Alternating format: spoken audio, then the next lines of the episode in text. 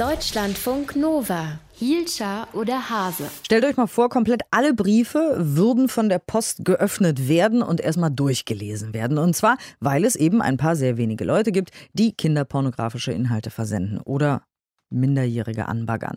Würdet ihr das für verhältnismäßig halten? Genauso läuft das aber bei digitaler Kommunikation. Google, Microsoft und Facebook scannen routinemäßig alle Inhalte. Und ein Rechtsgutachten einer ehemaligen EuGH-Richterin sagt jetzt, Moment mal, das ist rechtlich nicht zulässig oder verhältnismäßig. Netzreporter Michael Gessert. Klingt erstmal nachvollziehbar. Das klingt erstmal nachvollziehbar, wenn man halt so Schutz der Privatsphäre oder eben auch das Recht auf vertrauliche Kommunikation im Fokus hat, wie das auch der Auftraggeber des Gutachtens eben hat. Das ist nämlich der Patrick Breyer, das ist ja ein EU-Abgeordneter von der Piratenpartei. Der ist ja selbst Jurist und der ist natürlich sehr aktiv und auch sehr öffentlichkeitswirksam, muss man sagen, gegen Überwachung, Zensur und Vorratsdatenspeicherung unterwegs seit vielen Jahren.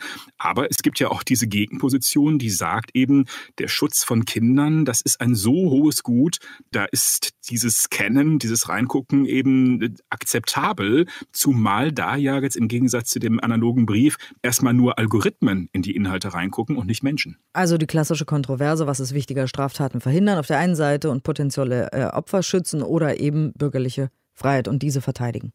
Genau, das ist so die klassische Kontroverse und das Ganze hat auch eine Vorgeschichte. Also diese großen Plattformen, die scannen tatsächlich routinemäßig die Inhalte.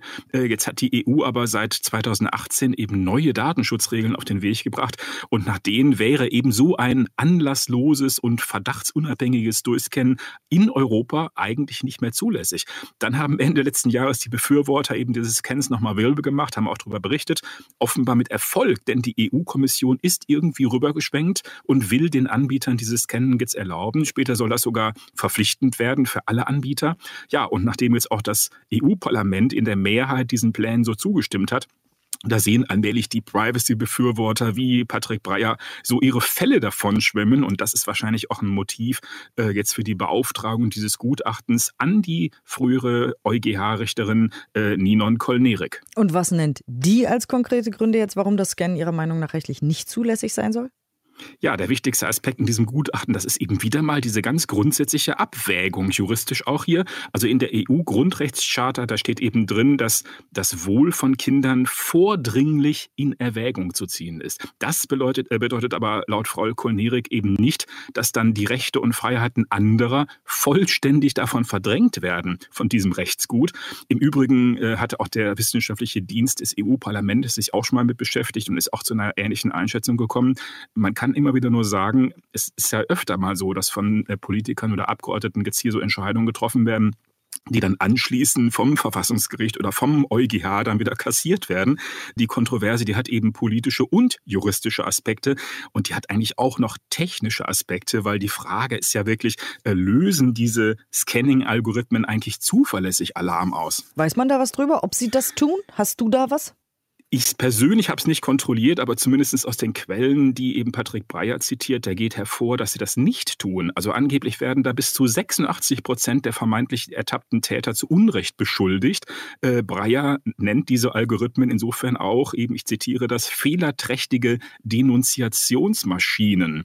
Ja, und die Pläne der EU-Kommission, die werden noch brisanter dadurch, dass eben auch jetzt diese besonderen Datenschutzregeln zugunsten von Anwälten, Ärzten und Journalisten unter die Räder kommen könnten dabei und es letztlich ist auch bedroht das Recht auf Verschlüsselung der Kommunikation. Mal als Fazit der ganzen Geschichte, also klar, Politikerinnen äh, treffen halt Entscheidungen immer auch mit einem Blick auf populäre Stimmungen und Gerichte hingegen, die gucken dann eben auf unveräußerliche Grundwerte. Das ist halt eine wichtige Wächterfunktion in der Demokratie. Ich persönlich muss sagen, ich sehe die Abwägung eben ähnlich wie äh, Patrick Breyer oder eben jetzt die Frau Kolnerik. Sagt Netzreporter Michael Gessert. Danke. Deutschlandfunk Nova. Hielscher oder Hase?